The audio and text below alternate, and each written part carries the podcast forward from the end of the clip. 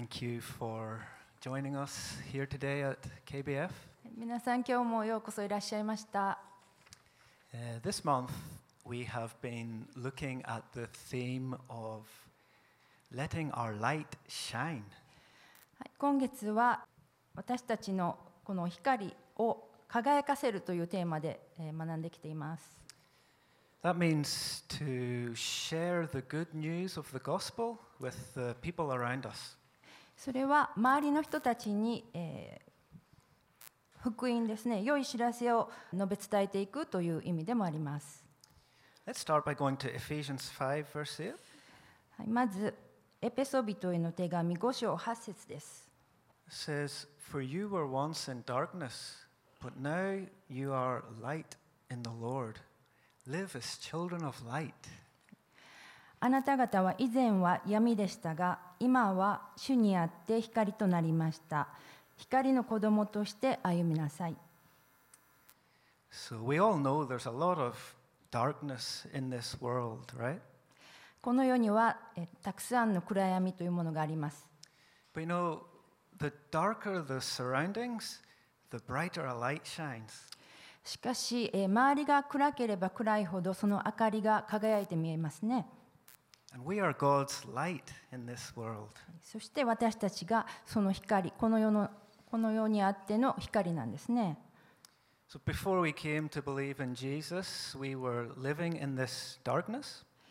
そして、イエス様に救われる前は、以前は私たちはその暗闇の中にいました。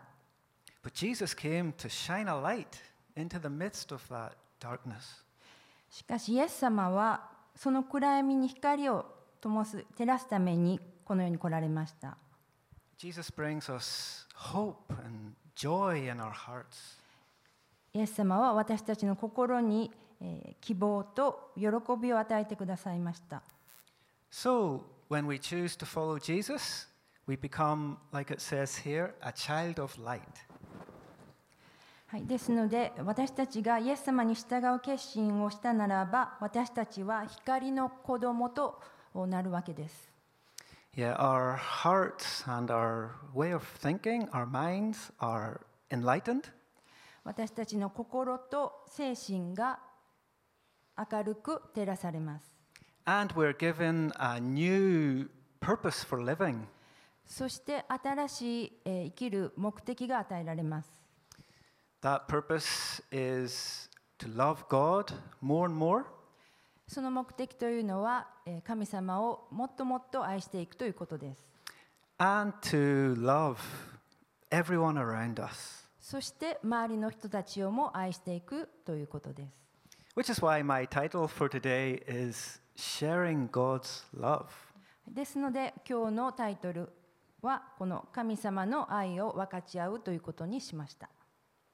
Yeah, but you know, first, before you can share the love of God with other people, you first need to understand just how deep God's love is for you. えーそしてその周りの人に神様の愛を、えー分かち合っていく前にまず私たち自身がその神様から受ける愛の深さを知る必要があると思います。So, my first point is understanding God's love. ですので今日の一つ目のポイントは、えー神の愛を理解することとしました。That's because the more you know you're loved by God, the more loving you're going to be to other people.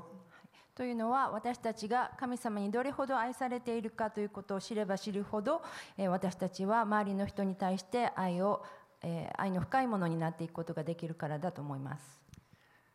Loved people love other people. はい愛されているものは、えー愛するものとなります。So, just staying in Ephesians chapter 5, I want to go back to verses 1 to 2. エペソビトへの手紙5章ですけれども1から2節読みたいと思います。 It says, Therefore, be imitators of God as beloved children, and walk in love, as Christ loved us and gave himself up for us. ですから愛されている子供らしく神に倣うものとなりなさいまた愛のうちに歩みなさいキリストも私たちを愛して私たちのためにご自分を捧げてくださいました。Now, this passage is full of reasons to know that you are deeply loved by God. ここは私たちがえーどれほど深く神様に愛して愛されているかということを知るえーその理由がえーいくつかえーあります。Firstly, we are called his beloved children. はいまず私たちは愛されている子供と呼ばれています。Yeah, do you ever wonder why the Bible, even though it's directed towards fully grown adults, often refers to Christians as children? 聖書は、えー成人した、えーまあ、十分に成人した大人に向けて書かれているにもかかわらず、えークリスチャンを子供たちと呼ぶのが、えーどうしてかなって思ったこと皆さんないでしょうか？That's to, to basically show us the love of God the Father towards us. それは、えー父なる神様が私たちを、えー愛してくださっているということを示すためです。Yeah, God's love for us is perfect, right? はい神様の愛は完璧ですね。 It's uh, unimaginable. はい想像できないほどに It's far beyond anything we could ever comprehend. 私たちの想像をはるかに超えた愛です。 But to try and help us understand it, God uses that analogy of a parent's love for a child. その深い愛を私たちが理解しやすいようにえー神様は親と子の関係を例えに用いられたんですね。Because that's one of the strongest types of love we can experience on this earth. それはこの地上で私たちがえー見ることのできるあ最もえー大きな愛の一つと言えるからです。We are God's beloved children. 私たちは神様に愛された子供です。And then there's another reason to know that you're deeply loved by God in the second half of this verse. はい、もう一つのその愛されていることを知るに、えー知る理由としては、えー後半の部分ですね、え That's because Christ loved us and gave himself up for us. ーはいえーイエス様は、えーですね、キリストは私たちキリストも私たちを愛して私たちのためにご自分を捧げてくださいました。Yeah, biblical love, it's not just a feeling or some sort of emotion. 聖書でいう愛とは、えー感情や、えーその感覚的なものではないんですね。Biblical love is an active word, it's an action. はいそれは行動です。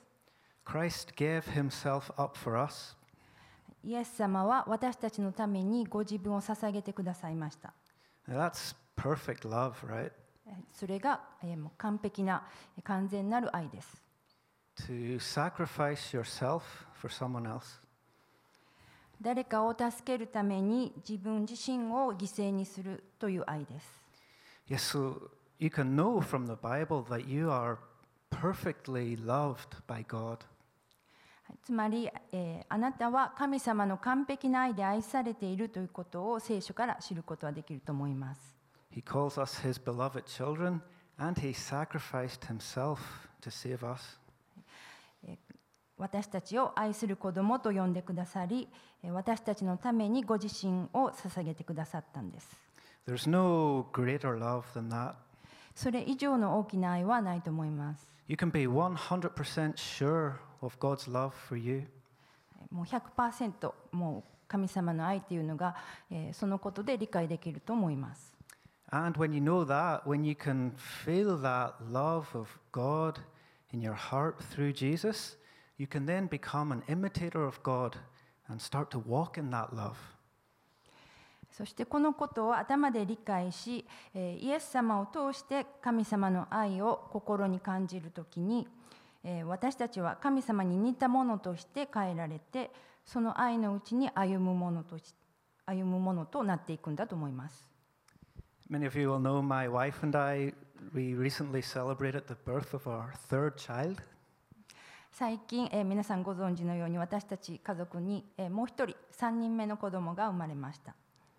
And you know, it's been really interesting watching my older two children interact with the new baby.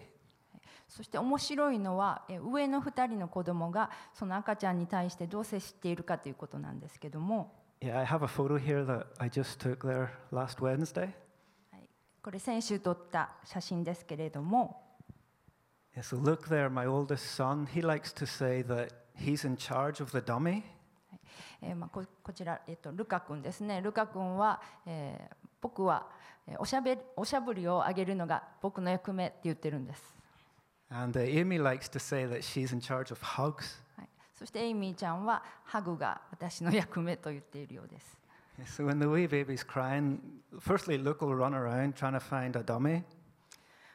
なので、赤ちゃんが泣くと、ルカ君はもうお,しゃぶりを探していく、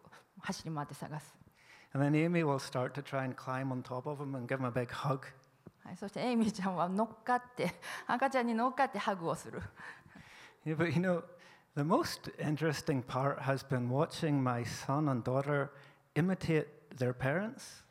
そして一番面白いなと思うのはその子たちが、えー私たち、えー親、えーおお父さんとお母さんが言っていることを真似しているということなんですね。The way we treat Luke and Amy is exactly how they treat the new baby. はい、私と、えーえー妻の妻が、えー赤ちゃんに接するように彼らもえー子供たちもその赤ちゃんに接している。Even though that baby doesn't understand a word they're saying, Luke and Amy will basically repeat word for word what we've said to them to the new baby. はい、赤ちゃんはまだ言葉全然わからないにもかかわらず、えールカとエイミーは私たちが言っていることを真似して言ってる。So basically, because they know they are loved by their parents, they become more loving towards their baby brother. ママとパパに愛されているのを知っているので、えー、自分たちも弟に対して、えー、それを受けている愛あるいはそれ以上の愛を与えようとしているわけです。They imitate their parents' love. 親から受ける愛を真似しているんですね。And that's basically what our main passage for today is talking about. はい、それが今日のこのメイン、えーとなる聖書箇所で、えー伝えようとしているメッセージじゃないかと思います。Yeah, be imitators of God because you are perfectly loved by Him. はい、愛されているのですからその方に習うものとなりなさい。And my next point is going to get into how exactly do we do that. はい、次のポイントですけれどもそれその、えー愛されているということをどのように行動に移していくかということに移ります。How do we imitate God? はい、どのようにして神様に習っていけばいいんでしょうか。Well, we do that by loving the people around us, right? 私たちの周りの人々を愛するということでそれができると思います。We love other people the way Christ loved us. イエス様が私たちを愛してくださるように周りの人を愛する。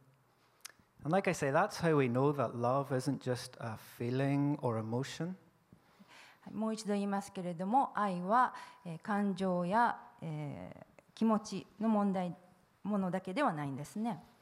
Because Jesus didn't just say he loved us, he showed us that.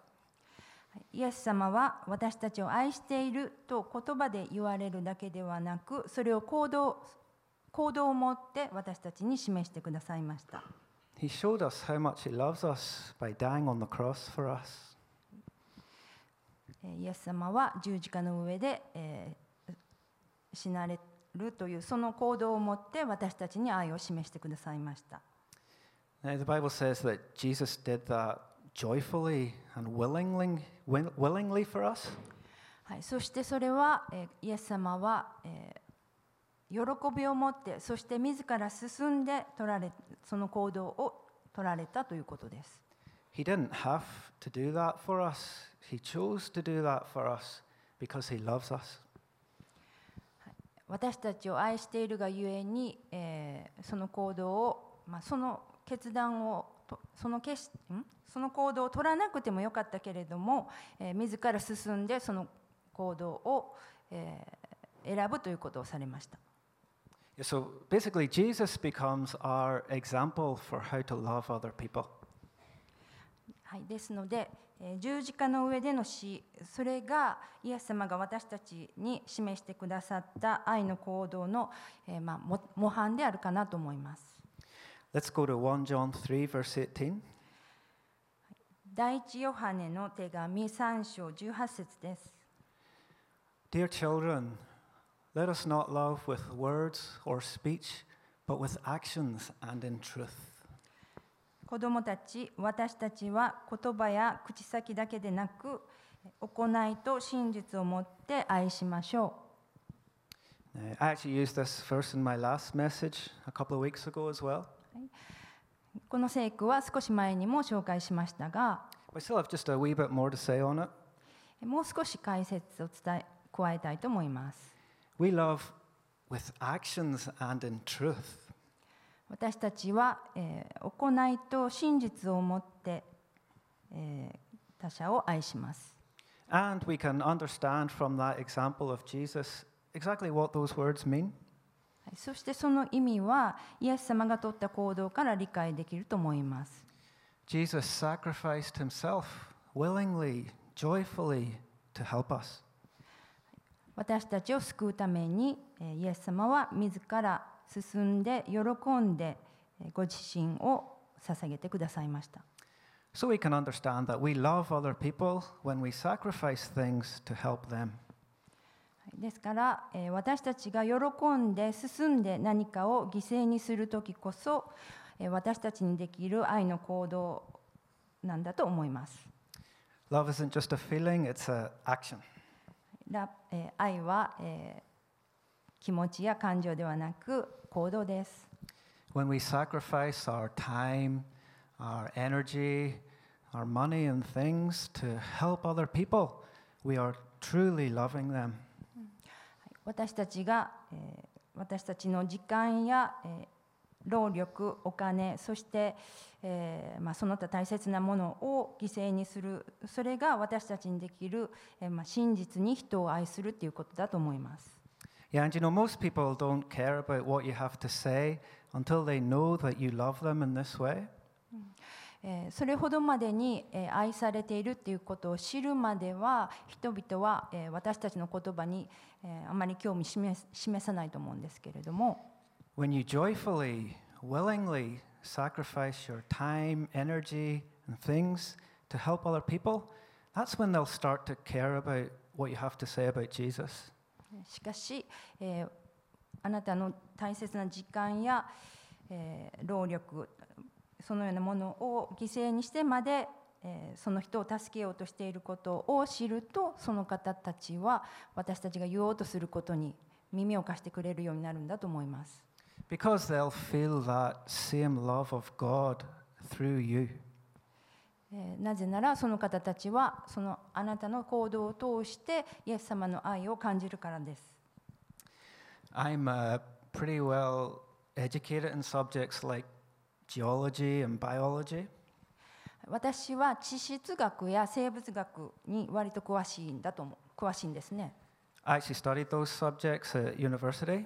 大学でえーそれを研究していましたので、 Yeah, so I could argue with strangers on the internet about the creation of the world or the existence of God.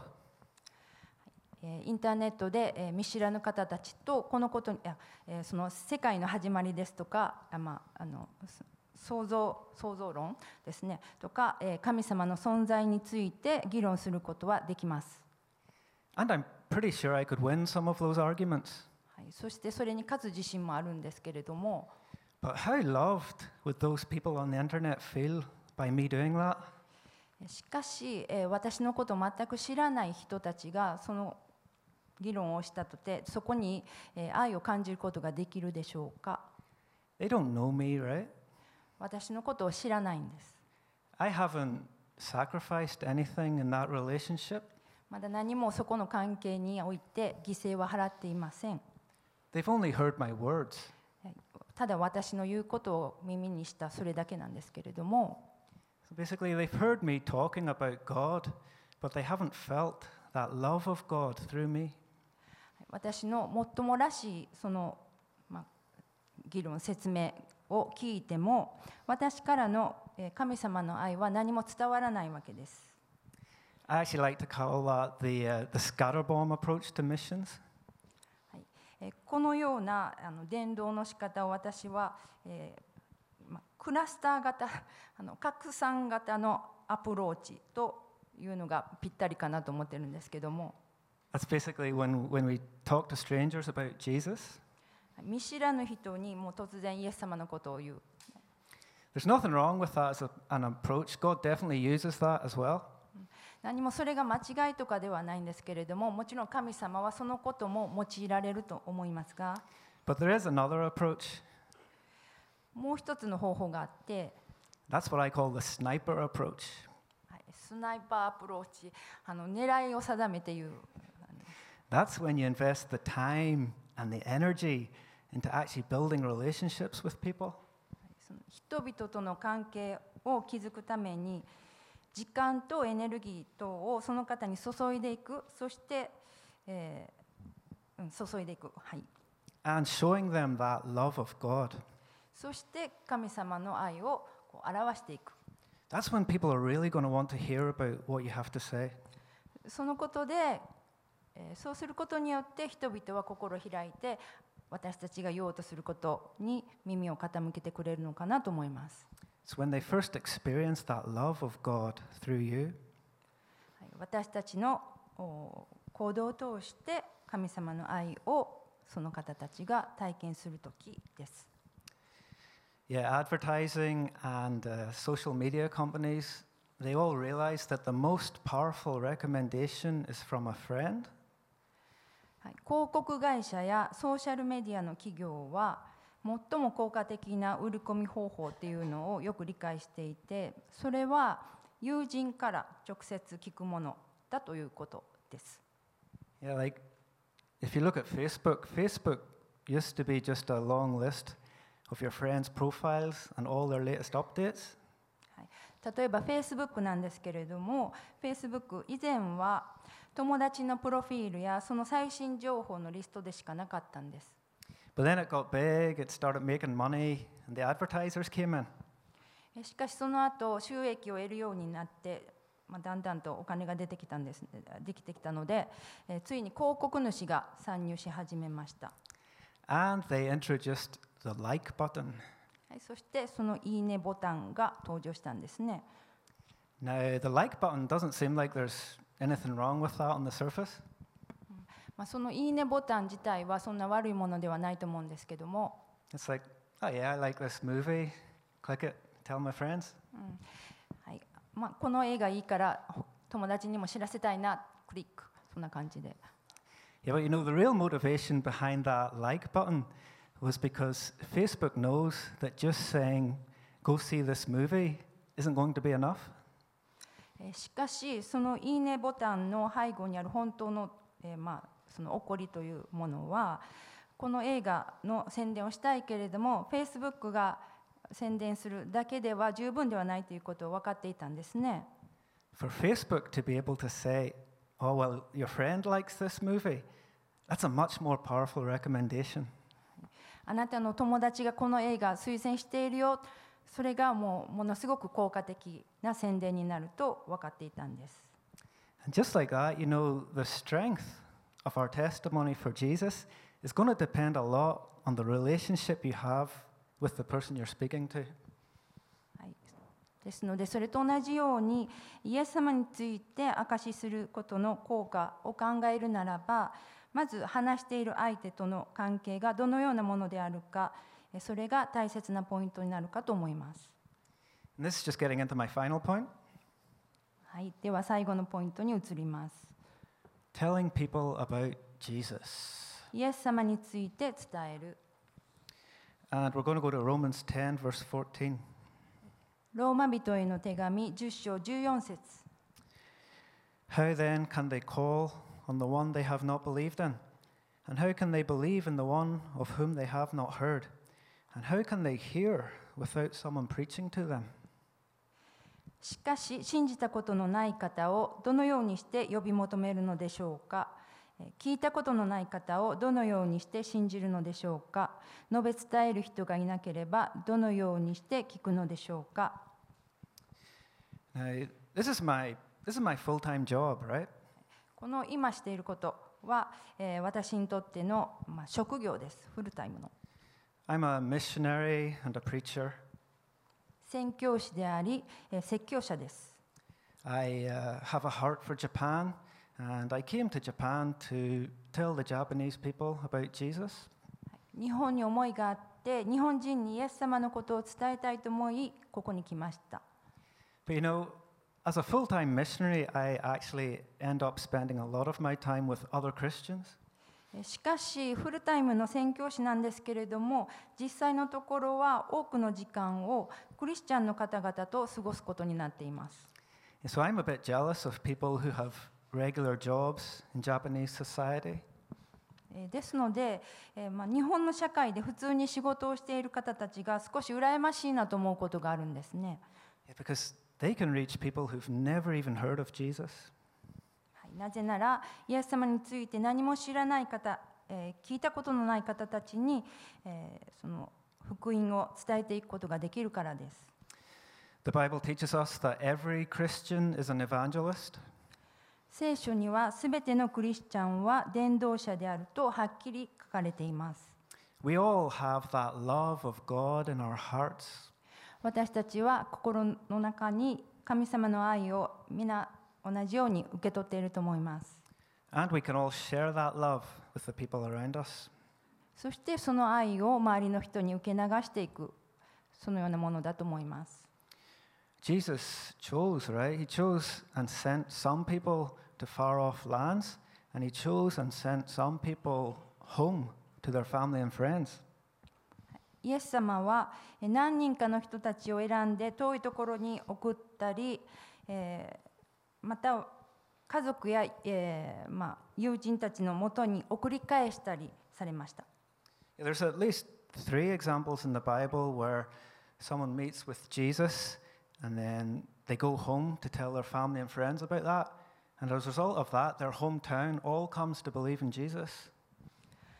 イエス様と出会って家に帰って家族や友達に話しその結果町中が皆イエス様を信じるようになったというストーリー、えー聖書に少なくとも3箇所あると思います So we're all evangelists. 私たちは皆が平等に伝道者です God has placed each one of us in our own unique job, schools, neighborhoods, in our family and friendship connections to be a witness for Him.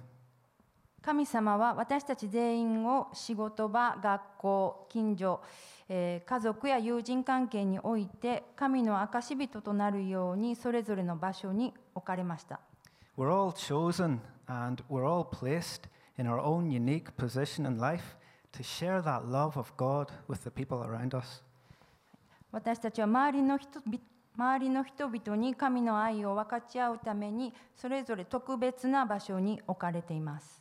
And to show them that true source of peace, hope, joy, and contentment in Jesus. 本当の平安、希望、喜び、えー満足の源であるイエス様のことを、えーその置かれた場所で伝えていくというために。 Uh, Before I became a missionary, I was working in a local government job in Australia. 宣教師になる前、私はオーストラリアで公務員の仕事をしていました。Really, really その仕事を通して本当に良い友達に恵まれました。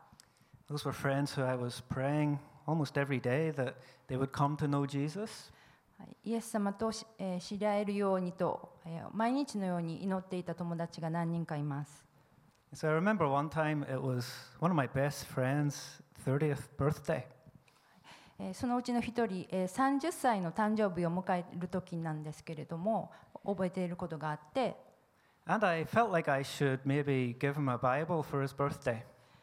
私はその人の誕生日に、えー、聖書を送ろうかと思ったんです。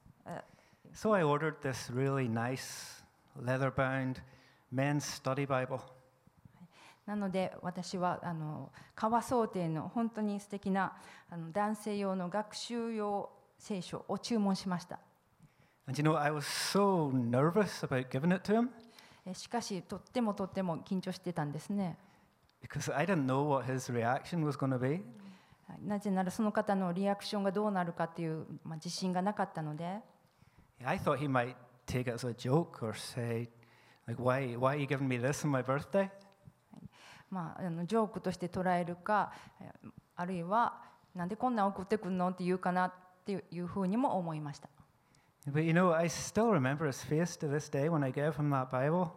しかし私がそれを彼に渡した時のその彼の表情をよく覚えてるんです。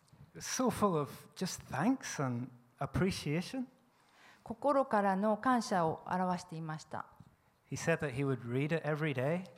毎日読むねって言ってくれました。And he actually did. そして実際にそのようにしてたんですね He used to, he used to come to me after that and say about the passage he was reading that day and how he felt God was speaking to him. そしてその後、えー私のところに来ては、えー今こんなところを読んでいるんだけどそして神様はそこを通してこんなふうに語ってくれたよなんてシェアをしてくれました Now, I say all that because I think my friend's reaction to receiving that Bible was based on our relationship with each other. その聖書を受け取った友達の反応はすでに深めていた私たちの関係があったからだと思います、 I'd spent a lot of time with him. はい、たくさんの時間を彼と過ごしていました We used to go for these long walks, walking his dog and talking about everything he's going through in life. えー彼のあの犬の散歩に一緒に付き合ってはあのいろんなことを人生に起こっていることをシェアしたり So I think my friend realized that that Bible was coming from a place of love. えーですので私の友人は、えーその聖書のプレゼントっていうのは愛が土台になっていたということを悟ってくれたんだと思います。I don't think he would have reacted the same way if someone he didn't know handed him a Bible? もしよく知らない人からそういう聖書をバンって渡されていたら同じような反応ではなかったと思います。So it's like this, right? This is how we share the love of God. これが私たちの、えー受け取った愛を分け分かち合っていくっていうことじゃないかなと思います。This is how we tell other people about Jesus. このようにしてイエス様の愛をえー伝えていく。The most effective way is based upon loving relationships. 最も効果的なえー伝道というのはえー愛に満ちた人間関係を土台にするということだと思います。Yes, so you don't need to call a pastor to come and pray for your family, tell them about Jesus. ですので、えー牧師先生ぜひうちに来て家族のために祈ってくださいとかそのようなことをする必要はないんじゃないかなと思います。The best person to do that is you yourself. 一番良い伝道者はあなた自身なんです。Because you are in the best possible position to show them that love of God through you. えーあなたを通して、えー神様が与えてくださった愛を示すにはあなたが最適な方ということで、えーあなた以外の方はいないんじゃないかなと思います。When your colleagues and friends know that you actually care about them, that's when they'll start to care about what you have to say about Jesus. 同僚同僚や友達が、えーあなたがどれほどその方たちのことを気にかけているかということを知ることで、えーあなたの言葉に耳を、えー傾けてくれるようになるんじゃないでしょうか。Because they will have experienced that love of God through you. すでに神様からの愛をえーあなたを通してその方たちは体験しているからです。Let's close in a word of prayer. では祈りで終えたいと思います。Dear uh, Heavenly Father, 愛する天のお父さん、thank you for that perfect love in our hearts. えー私たちの心に与えてくださったこの完全な愛をありがとうございます。Help us to be able to share that love with the people around us. 私たちの周りの人々にそれを分かち合っていくことができるようにどうぞ助けてください。